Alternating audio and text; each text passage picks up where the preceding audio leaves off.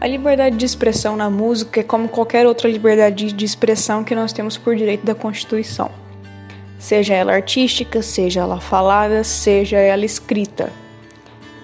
É, na música, temos vários artistas que se expressam de formas diferentes e algumas formas que não são bem-vindas.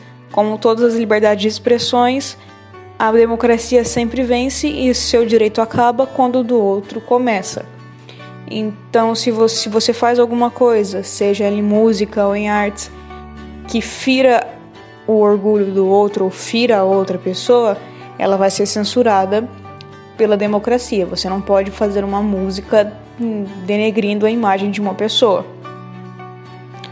Tem algumas bandas que elas são bem um exemplo que usaram a liberdade de expressão que usam para compor as músicas.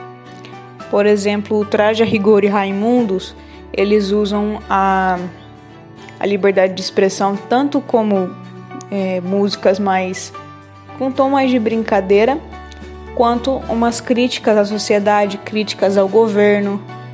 E uma, uma banda bem famosa nos anos 90 foi o Mamonas Assassinas, que eles, eles usaram a liberdade de expressão deles para fazer é, comédia. As músicas deles eram tinham a liberdade de expressão, tanto que tinham bastante termos chulos, bastante coisa que você não ouviria naquela época, por não, não ser da, do agrado de muitas pessoas, mas eles fizeram sucesso, principalmente por serem diferentes, por usarem essa liberdade de expressão ao seu favor.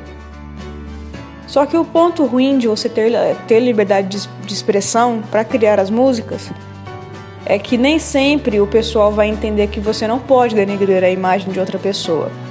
Por exemplo, tem alguns funks, não estou falando todos, alguns tipos de funks que eles denigrem a imagem de uma mulher, fazem apologia a drogas, a armas.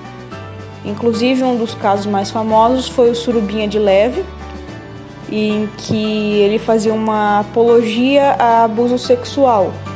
Na música dizia que você que ele ia embebedar a mulher e deixar ela na rua. É, e usando a palavra, uma palavra pejorativa para isso.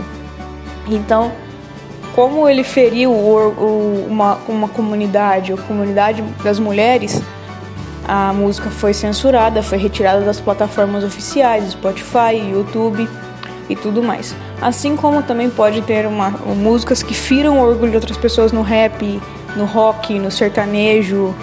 Tudo é uma questão de você saber onde usar a sua liberdade de expressão e com bom senso. Por isso que às vezes algumas músicas elas são bem recebidas e as outras não.